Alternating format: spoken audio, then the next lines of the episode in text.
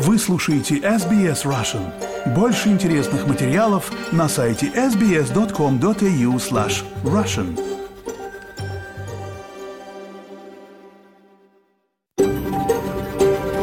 SBS, a world of difference.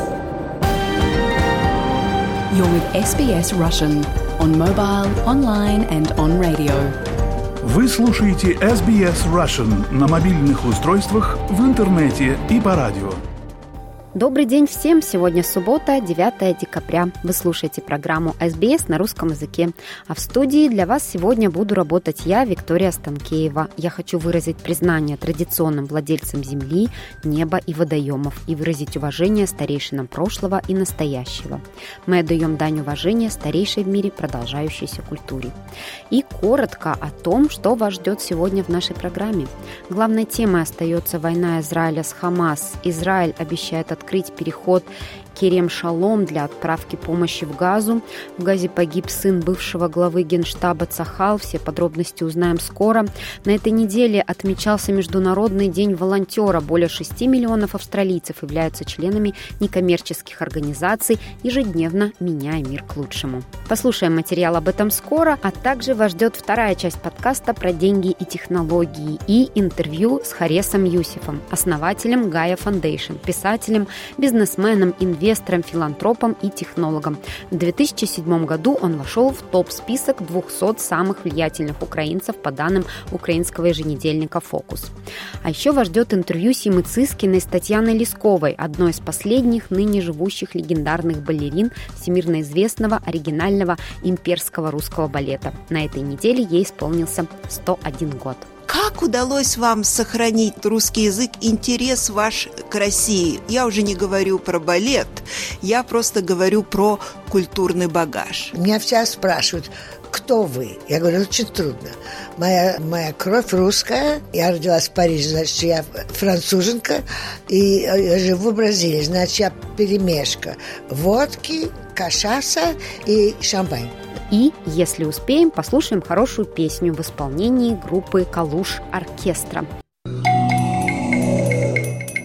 Израиль заявил, что пограничный переход Керем-Шалом на границе Израиля, сектора Газа и Египта будет в течение ближайших нескольких дней открыт для осмотра грузовиков с гуманитарной помощью, предназначенной для сектора Газа. Об этом сообщает BBC. Это КПП было закрыто 7 октября, когда Хамас напал на Израиль. Сейчас израильские чиновники проверяют все грузовики с помощью для газа в городе Ницана, который расположен у египетско-израильской границы границы, примерно в 40 километрах от КПП Кирем-Шалом. Проверенные машины затем направляются в Рафах, где они въезжают в Газу. Израиль считает такую процедуру оптимальной и уверяет, что она позволяет пропустить до 200 грузовиков в день. Представитель израильских властей, полковник Элад Горин, заявил журналистам, что проблемы с доставкой помощи в Газу связаны с логистикой и ограниченными способами гуманитарных агентств обработать достаточный объем грузов. Однако, по его словам, переход Керем-Шалом понадобится, если гуманитарные агентства захотят направлять в Газу более 200 грузовиков в день. Ранее заместитель генерального секретаря ООН по гуманитарным вопросам Мартин Гриффис сообщил об обнадеживающих сигналах в пользу того, что Керем-Шалом вскоре будет открыт. Однако полковник Горин дал понять, что этот переход будет работать только как дополнительный пункт проверки грузов, а не точка ввоза помощи в газу. После 7 октября Израиль запретил прямую доставку гуманитарной помощи в сектор. И еще одна новость. Во время наземной операции израильской армии в секторе Газа погиб резервист Цахал Галь Айзенкот, сын бывшего главы израильского генерального штаба Гади Айзенкота, который сейчас входит в правительство Израиля в должности министра. Сообщается, что Гади Айзенкот узнал о смерти сына во время посещения южного командования израильских сил. Галь Айзенкот погиб в результате взрыва в одном из тоннелей в лагере беженцев Джабалия на севере Газа газы. Премьер-министр Израиля Бенджамин Нетаньяху выразил соболезнования в связи с гибелью Галия Айзенкота. И к другим новостям. На этой неделе отмечался Международный день волонтера. Более 6 миллионов австралийцев являются членами некоммерческих организаций, ежедневно меняя мир к лучшему. Предлагаю послушать интервью, которое мы записывали в 2021 году с Михаилом Аполлоновым, который уже более 7 лет работает волонтером в Сиднейском Сергиевом Посаде, русском благотворительном обществе имени преподобного Сергия Радонежского.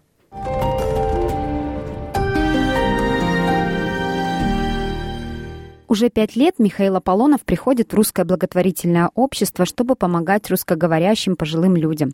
Как он сам признается, для него это возможность отдать свой долг и сделать что-то полезное для русской общины. Я думаю, принцип волонтерства и вообще помощь людям, которые нуждаются в помощи, мне привели, во-первых, мои родители, которые всегда были отзывчивыми, и прислушивались к другим людям, даже когда им было трудно.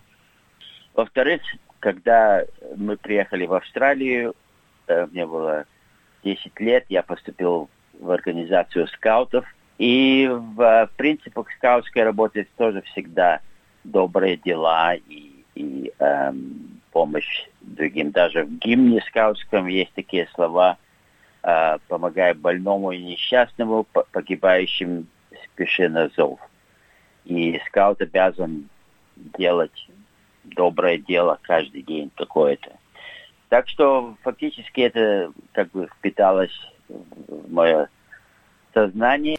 Михаил хотел сделать что-то полезное именно для русского дома престарелых, ведь здесь ухаживали за его мамой в последние дни ее жизни. Михаил с сожалением вспоминает, что тогда он не мог посвящать ей много времени, был занят карьерой и воспитанием маленьких детей, так что чувствовал себя виноватым. Сейчас для него это возможность вернуть свой долг и поделиться своим временем с пожилыми людьми. Конечно, когда я был молодой и в школе, и учился потом в университете, э, потом занимался карьерой, семьей, конечно, э, об этом часто не задумывался, но при возможности э, пытался не проходить мимо такого дела. А когда я вышел в отставку, то после пару месяцев лодерничества и отдыха я понял, что мне Э, нужно заняться чем-то полезным. Китай, откуда он родом, привычку помогать другим безвозмездно, от чистого сердца, прививали ему с самого детства. Я думаю, каждый человек, у которого э, есть симпатия к людям, может стать волонтером. Нужно просто немножко понять, что э, большинство из нас счастливые, мы здоровые, э, у нас все в порядке, а есть люди, у, у которых нету здоровья, нету часто родных, э, э, и они фактически э, ну, живут в таком мире, который закрытый и в, в который мало поступает чего-либо из внешнего мира. И если человек это, это поймет, то быть волонтером не трудно. Просто нужно как бы подойти к каждому человеку с симпатией и, и пытаться этому человеку дать что-то приятное. Хейл обратился в компанию Meals on Wheels. Он доставлял завтраки, обеды, ужины пожилым людям, общался с ними, а потом друг пригласил Михаила в русское благотворительное общество. Через несколько лет он стал членом правления, но не оставил свою прямую работу с пожилыми, хотя признается, что первое время ему было непросто. Должен признаться, что первое первые пару месяцев э, в Сергеевском посаде мне было э, неловко. Э, э, может быть, можно даже, если сказать, что это было неприятно, потому что видишь вокруг себя людей, которые нездоровые и которые, которые может быть, скучают об доме. Но потом, как я сказал, ну, если подойти к этому всему как как, ну, человечески, по-человечески, и понять, что, да, конечно, люди стареют, они э, дряхлеют, у них появляются трудности.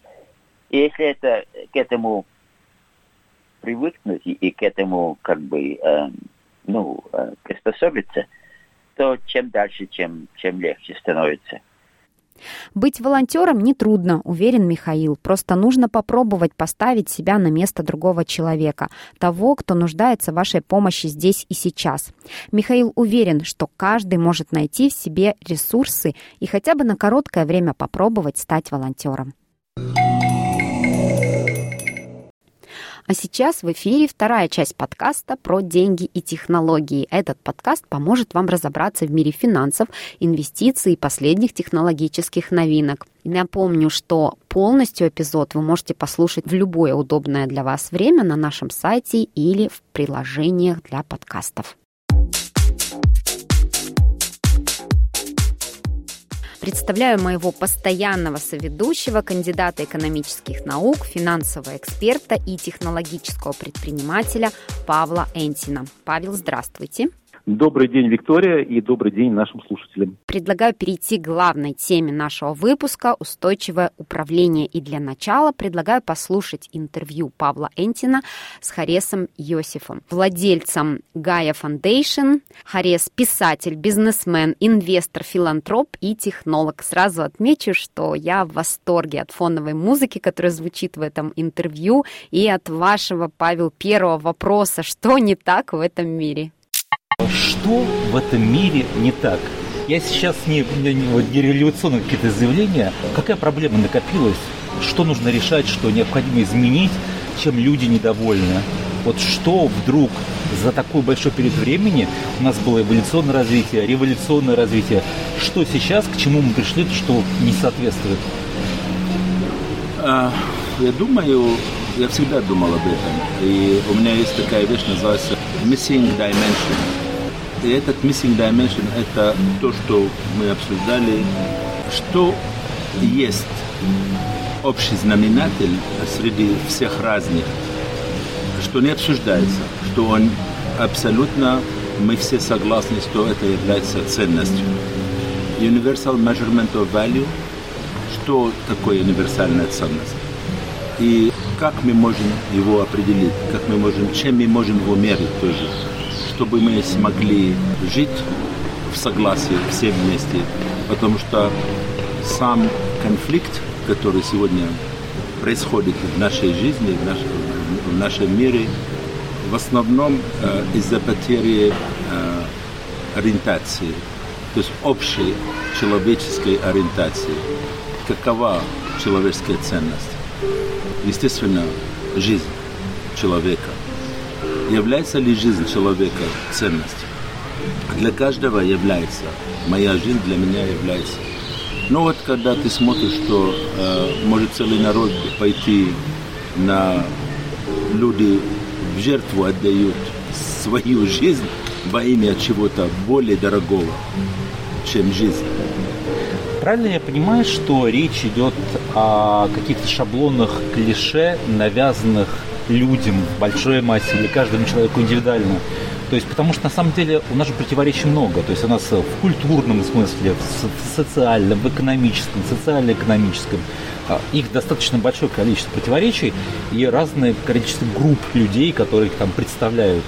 Но все-таки же вот глобально, вот вы говорите, что сознание, понимание, определение какой-то вот ценности, ну там ценность жизни то же самое, да, то есть а откуда это все происходит? Вот, грубо говоря, каждый человек, вот там, вот наши там, там слушатели, да, вот он, он, она считает, что не нравится, что-то не то, не так, или они, как большая группа.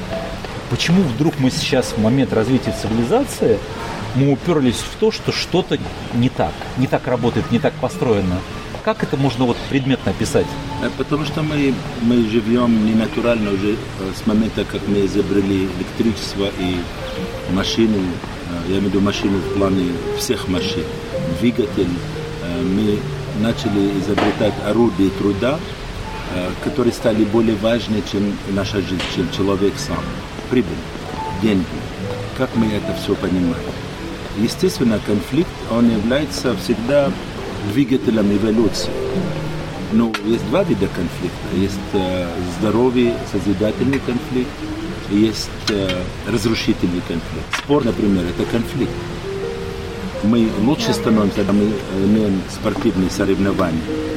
Война – это невежественный конфликт, это э, уничтожение друг друга, это негативный конфликт, это не созидательный конфликт. Хотя многие философы, многие мыслители считают, что войны нужны для эволюции, для прохождения э, этап цивилизационный.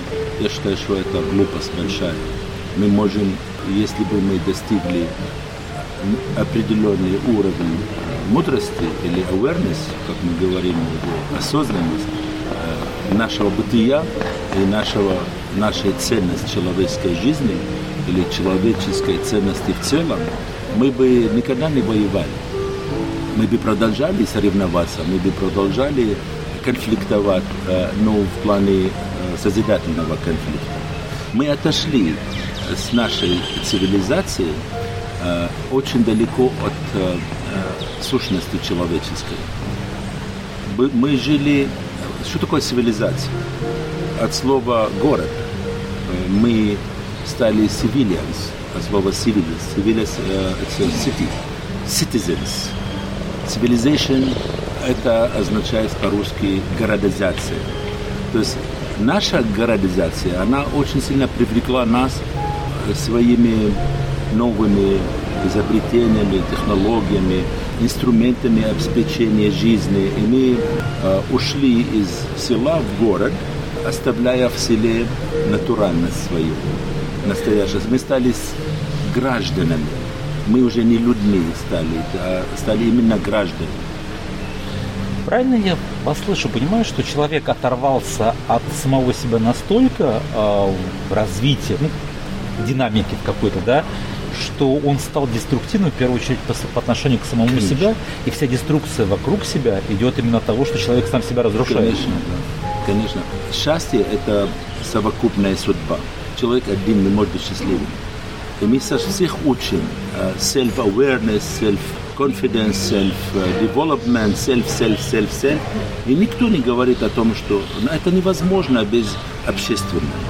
Есть такая вещь, называется социальная ткань, я ее называю social tissue, она является главной ценностью для любого из нас, чтобы мы в ней вкладывали, чтобы мы не, не в себя вкладывали, а вкладывали в себя через других.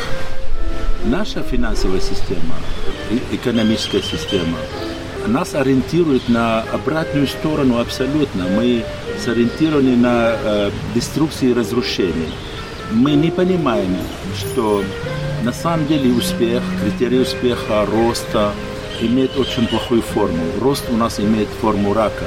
Рак тоже растет. У нас клетки кушают, растут за счет, что они э, берут и обжирают другие клетки. Мы, я верю в том, что мы можем расти благодаря, а не за счет. В нашей системе, если кто-то растет, это персона, или это корпорация, или это даже нация, государство, кто-то падает.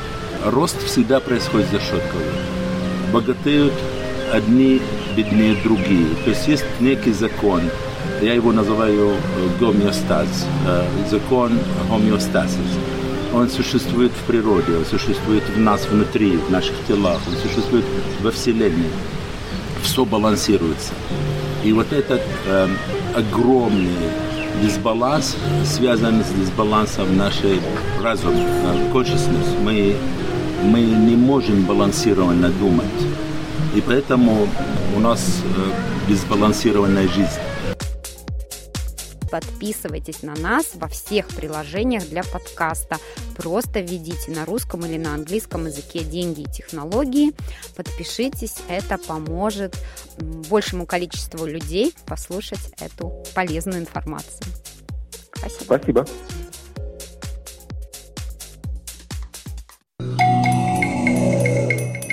Вы слушаете программу SBS на русском языке. У микрофона Виктория Станкеева. 7 декабря исполнился 101 год легендарной балерине Татьяне Лесковой. Предлагаю сейчас послушать интервью Симы Цискиной с Татьяной в Мельбурне, которое она записала в перерыве репетиции постановки симфонического балета «Лес Присаджи» с австралийской балетной компанией, которой она помогала восстанавливать в оригинальной хореографии Леонида Мясина в 2007 году.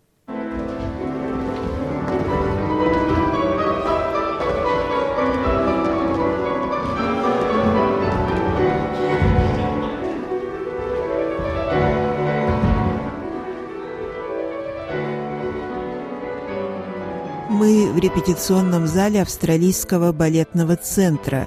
Идет репетиция одноактного балета «Ле Презаж» предзнаменование на музыку Пятой симфонии Чайковского.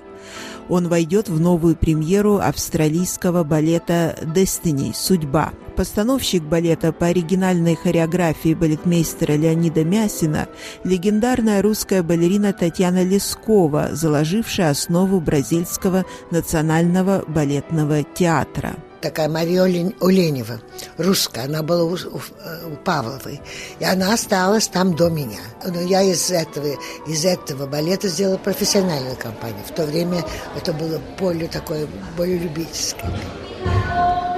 Но Татьяна Юрьевна Лескова интересна не только своим участием в создании бразильского театра и знаменитых гастрольных антрепризах «Балерюс». Она правнучка великого русского писателя Николая Семеновича Лескова. И во многом благодаря ее помощи в Орле существует музей великого русского писателя, подарившего России левшу и леди Макбет Мценского уезда. Нагибин был такой писатель знаменитый. Юрий Нагибин, да. У меня было письмо моей бабушки Лесковой, Ольга, Ольга Ивановна Лескова, от моего прадеда. Было письмо, которое осталось, когда она, она умерла. И я повезла это письмо ему и кольцо, которое было такое, знаете, мужское кольцо, перстень. В то время меня в Орел не пустили в 85 году. Меня только пустили в, в Москву. Но я ему передала, тогда он потом передал в музей. Потому что он писал много Лесков, и даже он сделал фильм на телевизион ТВ в Москве. Я думаю, что он умер теперь, потому что я от него никаких не имею больше новостей. Но через него я второй раз, когда была в 90 меня пустили, я поехала. Но я не была интурист. Меня, я была в Москве по приглашению Ольги Лепешинской. Я ее встретила на Кубе на конкурсе. И она говорит, как вы никогда не были в России? Нет, меня не пустили, а попросила визу, не мне дали. И она говорит, я вас приглашу. И через нее я могла Поехать. иметь визу. А, а в, в Орел мне было специальную тоже визу получить. И я поехала тогда, за мной заехали, я поехала. А потом последний раз, когда была в...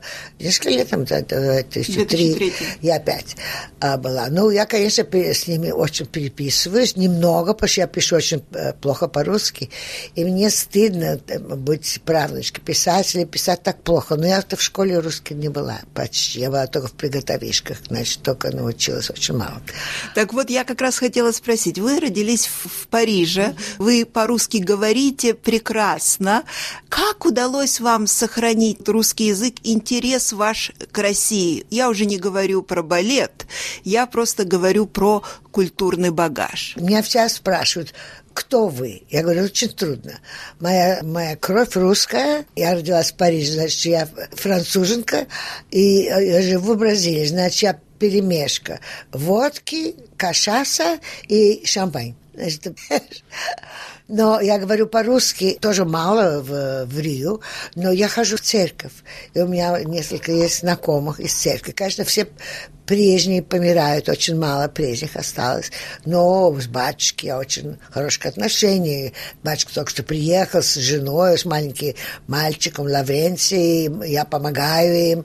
Ну вот, так я говорю, хоть раз в неделю с кем-то я говорю по-русски. Да. Я думаю, что я очень русская, потому что я слишком говорю, я смеюсь, я, я Такое у меня настроение. И всегда говорю, что думаю. А, конечно, я люблю Францию, потому что я там родилась, я, и у меня воспитание такое более французское. А Бразилию я очень люблю там жить, потому что я влюбилась в бразильянца. Привыкла. Конечно, в мои года, даже когда мне стало, стало 60 лет, 20 лет назад, я думала, боже мой, а что они вернутся во Францию, где я родилась? Потому что я там училась, у меня все-таки подруги есть какие-то. Ну, конечно, мало. И одни ученицы, которые приехали туда но даже 60 лет переезжать нельзя, 20 лет назад. Но я каждый год еду во Францию. А в Россию не знаю, они хотят, чтобы я поехала. Но знаете, трудно, потому что это все-таки из Москвы в Орел поездом, это с ума сойти. Это поезд идет просто шагом. Плохой Тяжело. поезд, тяжелый, он 7 часов или 7 с половиной часов. А кто-нибудь из музея за мной, у них там машина, машин нет. Тот раз меня э, сотрудник привез. Когда была в 90-м году, я не была интурист, значит, у меня не было э, места в гостинице. Иначе я спала в самом музее, потому что меня не, не могли не, не могли прописать А последний раз я уже в гостинице была.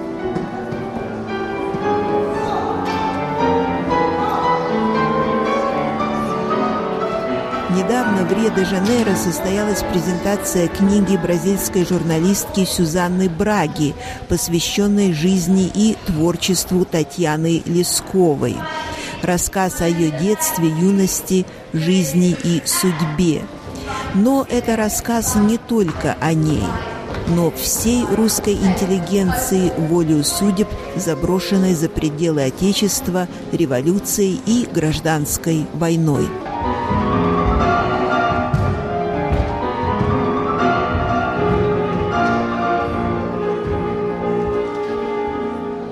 Папа и мама познакомились на коньках. Значит, познакомились, и моя бабушка Баронесса Медова абсолютно не хотела, чтобы папа, папа Лесков, а бабушка Баронесса, мы из э, прибалтийской семьи, э, у нас э, имение было в, этот, в Штасмангофе. Отец ее мужа, Александр Медов, был губернатор Пскова. И ну, она нашла, что это, знаете, она думала, что мама в, еще в институте, в Катеринском институте, что будет какой-нибудь князь. Ну, конечно, никакого князя не было. Они влюбились и женились. А папа был лицеист. И э, он кончил лицей, значит, пошел на, на учение, чтобы быть дипломатом. Поженились, бабушка не хотела, но все-таки поженились. И э, папина первое место работа была поехать в дипломатическим курьером в Болгарию, в, в София, Болгария. И оттуда в, Англию. И как раз революция, не смогли вернуться. Но они старались, потому что англичане в то время, в 18 году, до того, что Ллойд Джордж решил, что не будет помогать, но король все-таки был э, двоюродным братом государя. И послал пароход Кохрен, Алмиранти Кохрен на Мурманск, чтобы привести семью, потому что в то время думали, что отпустят, что англичане воз, возьмут э, семью. Забыла даже сказать, что моя крестная мать – это Мария Федоровна, мать Николая, Николая, потому что она Дагмар, она по-настоящему была… Принцесса Дагмар. Дагмар, да. Но потом она э, замуж вышла за Александра Третьего, да. Значит, э, поехали на Мурманск, и когда они приехали, тогда уже государя, всю семью убили в, в Екатеринбурге, да. Но э, они остались на Мурманске, потому что лед, и, э, они должны были ждать время, чтобы, чтобы лед растаял бы, чтобы пароход обратно. И они остались в, в Крестьяне. Крестьяне это в Норвегии, который теперь называется Осло. Там еще, еще было э, посольство. Но остались так, что что-то они все ждали. Никто, я думаю, что никто из русских, которые уехал из России, думал, что на всю жизнь уезжает, думает, что тут пройдет. Ну, прошло 80 лет, и все развалилось. И все развалилось не лучше. Все интеллектуалы умерли, убиты. А все бабушка мне рассказывала, как ты не верила. А теперь я вижу, что бабушка мне рассказывала совершенно, потому что бабушка была в тюрьме, потому что когда, когда убили Володю, первого сына, самого старшего, и какая-то дама или сестра милосердия прислала его мундир бабушке. И бабушка, конечно, хранила этот мундир.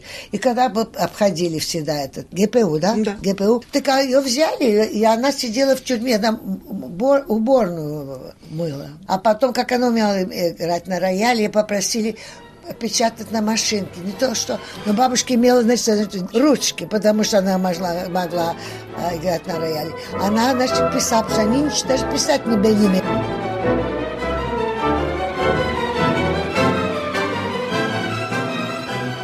Моя мама умерла, когда мне было девять с половиной лет. И она умерла от туберкулеза. А у меня была, называется, преинфекция – и меня послали, когда мне было пять лет, меня послали в горы, потому что у меня была слабенькая. Но когда мама умерла, доктор сказал, что мне нужно абсолютно какой-то делать экзерсис, потому что моя грудная клетка очень э, маленькая. Ну, и а, мой папа был знакомым с князем Трубецком. И князь Трубецкой после революции смог э, жениться на Любовь Николаевна Егорова. И она была моя балетная мать всю жизнь. Потому что у нас денег не было. Она меня взяла, всю жизнь она мне помогала. Потом, когда начала работать, я тогда это было, было по-другому. А Егорова была ученица э, Легата, была ученица Фокина и Герта, Павел Герта, тоже итальянский, который был Чикетти. Когда Почипа поставил спящую красавицу Чикетти, танцевал голубую птицу и тоже Карабос. Две, две, две роли.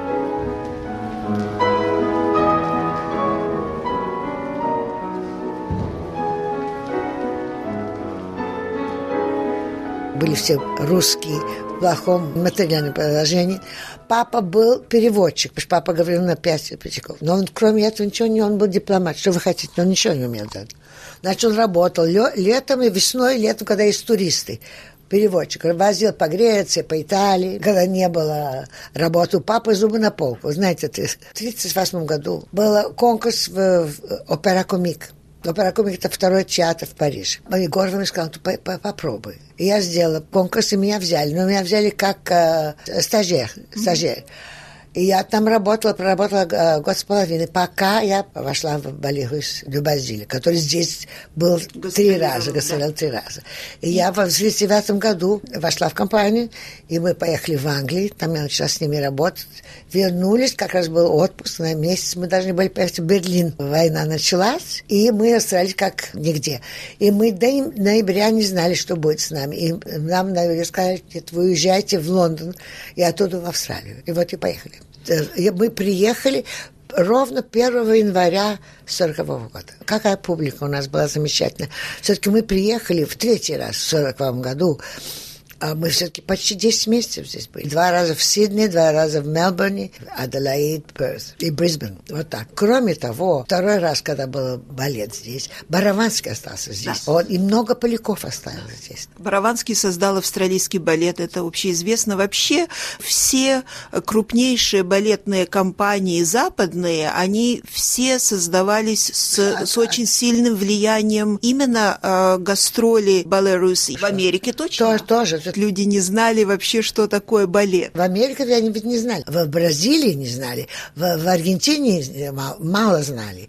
В Чили по всему миру. А потом даже в, в Перу поехал Дима Ростов такой. И он там основал, основал балет тоже. А на Кубе, я знаю, что какое-то время да, вам даже да. пришлось вам даже танцевать в кабаре. Ну, ну, можно сказать кабаре, но это очень большое э, казино и э, большой парк. И в парке была сделана больш, э, большая сцена. Когда открыли этот э, Тропикана, только открыли Турбикана. Мы остались на Кубе, потому что была забастовка в балете. И контракт кончили, мы остались пять месяцев на Кубе без денег и без ничего. Только потом началась а, АГМА, э, синдикат американский, нам посылать очень немножко, чтобы можно заплатить за пансион или квартиру. Пригласили Лишина поставить, ему тоже нужно было работать. Его пригласили поставить э, спектакль. И назывался этот спектакль «Конго Пантера». Единственное, которое танцевал, это я. А вокруг были э, кубинцы, кубинцы, они играли на, на этих барабанах на деревьях, они сидели на деревьях. А потом за мной как, какие-то группы, и их бегали, я была пантера, и они меня стреляли, я, конечно, умирала. Громадный три месяца. И этим три месяца я могла зарабатывать достаточно, чтобы платить квартиру. Я была единственная женщина. Потом была, каждая комната была два мальчика. Петров и Ясинский, другой был Лазо, дед Лазовский и, и Андреев. Умирающая пантера, а не умирающий лебедь. Да, умирающая пантера. Но это конго пантеры, меня знали, даже это вспоминали, потому что из-за меня один э, молодой подрался за, э, с кем-то из-за меня. Знаете, как бывает, поклонник. Но в то время мне было 18 лет. Да, да это жизнь у меня интересная, сказать. А потом, значит, мы у нас приехали в Америку обратно. Это был контракт с другом импрезарио. Сначала был э, Юрок, а Юрок кончился наш контракт после нашей забастовки. Был такой Фортунато Галу. И мы поехали по Америке, по Канаде, и вдруг что-то произошло, и он опять нас оставил. Там мы поехали в Мексику и в Южную Америку. И там два года возъезжали, пока я встретила моего наморада. Наморада – это кавалер, да.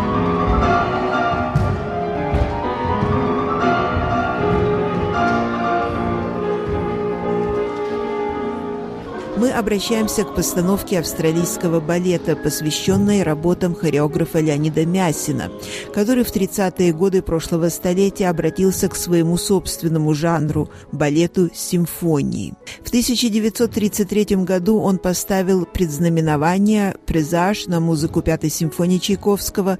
В этом же году он ставит «Хориартиум» на музыку Четвертой симфонии Брамса, а в 1936 году – фантастическую симфонию Берлиоза. Эту часть австралийской постановки осуществляет хореограф Кристоф Пастер. Кристоф пастор, он ставит свою версию симфонии фантастик, без, почти без сюжета. Мясинский умел сюжет. Сюжет даже не Мясина, а самого, самого Берлиоза. Потому что Берлиоз был влюблен э, по-настоящему в какую-то или актрису, или певицу. И он из-за нее написал. А поэт и берет опиум, и кажется, он за ней ходит по всему миру. Она колдунья? В конце она колдунья, да. Было в газетах написано, что она сделается проститутка. Неправда. Вы знаете, последняя пятая часть этой фантастики это «Ведьмы и дьявол». Шабаш, шабаш. Но это другая совершенно хореография. Его хореография совершенно новая.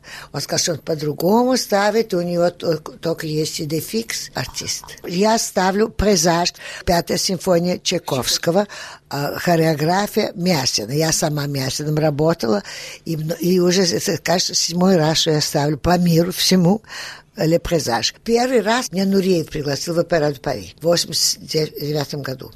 Это оттуда, от печки пошло все, знаете, как от печки. Видели это, начали меня приглашать. После этого поставила в Джоффри Балли два раза, в 92-м и 94-м в 94-м опять и 97-м в Амстердаме в музык театре балета Хат Национал. А кроме я Мясина поставила там Кориарчиум. Кориарчиум. Это четвертая симфония Брамса.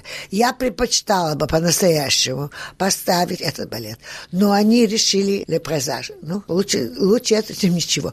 Очень хороший балет. Я вам скажу, что они здесь будут вставать, может быть, даже лучше, чем Парижская опера. Потому что, я думаю, они мне поверили. А французы, знаете как, вот пришла ставить старый балет, у нас такой ну, замечательный... У них, правда, замечательная компания, у них замечательный репертуар. Ну, конечно, старый балет, что-то неинтересно. А здесь они заинтересованы и танцуют но они с удовольствием возрождают э, старые постановки с огромным удовольствием, потому что на самом деле без истории ведь нет современности. Вообще ничего нет без истории. Мы все откуда идем. Мы учились от кого-то. От кого мы учились, тоже учились, правда? Это потому что продолжение мы все. Это как цыганские песни. Ведь они не написаны, от одного другого. Правда?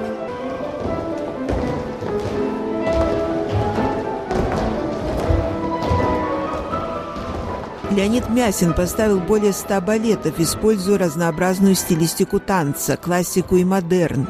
Историки хореографии пишут, что в своей работе он настолько скрупулезен, что на каждый такт разрабатывал по 16 поз. Широкую известность получили книги Мясина «Моя жизнь в балете» и «Теория и экзерсис в композиции». Татьяна Лескова по праву считает себя продолжательницей его традиций. Я э, помню его в 1938 году. Мне еще было тогда 15 лет. И я сделала аудиtion, аудиtion для него. Потому что мой первый э, роман был Юра Скибин. И ему было 17 лет, а мне было 14 или 15. И он был э, в компании у Мясина, потому что Мясин тогда разошелся, поругался с Базилем, и сделал свою компанию в 1938 году. И меня взяли, и я побежала домой, говорю, папа, меня, меня пригласи, я могу поехать, они едут в Америку. Папа там сказал, Танечка, ты еще маленькая, подожди год или два.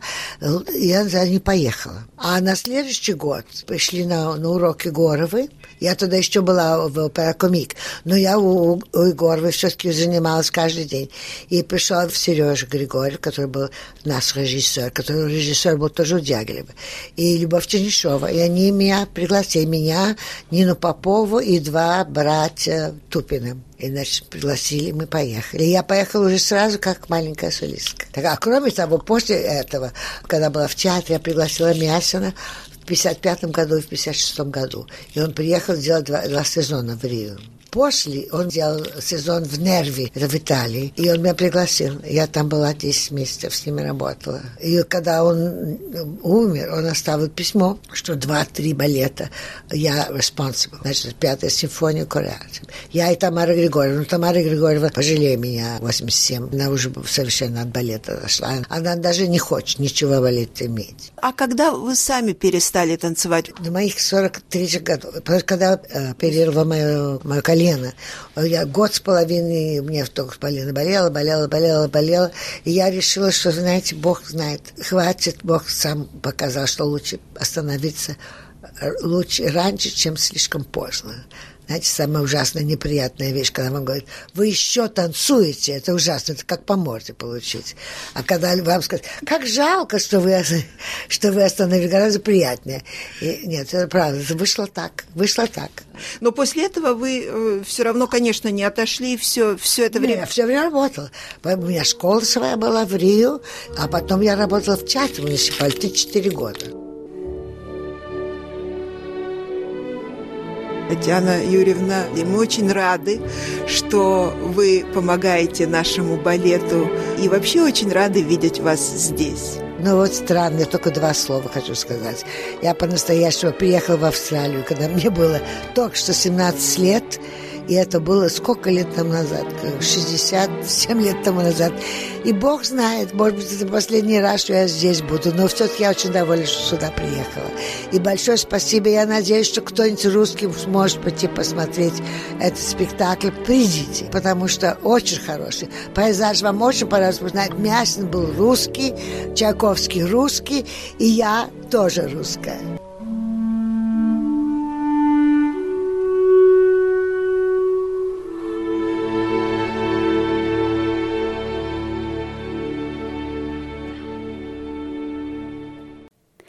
Спасибо Симе за это прекрасное интервью. А наша программа подходит к концу. Сегодня для вас работала я, Виктория Станкеева.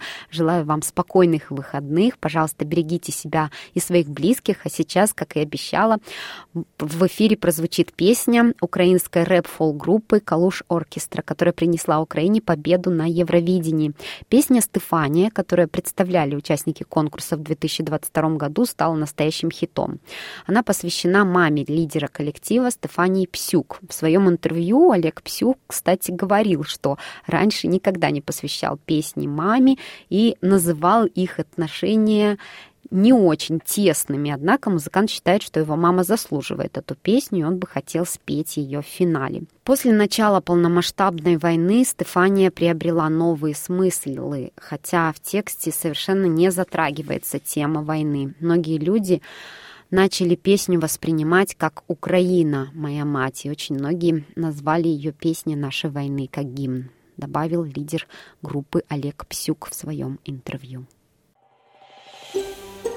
Хотите услышать больше таких историй? Это можно сделать через Apple Podcasts, Google Podcasts, Spotify или в любом приложении для подкастов –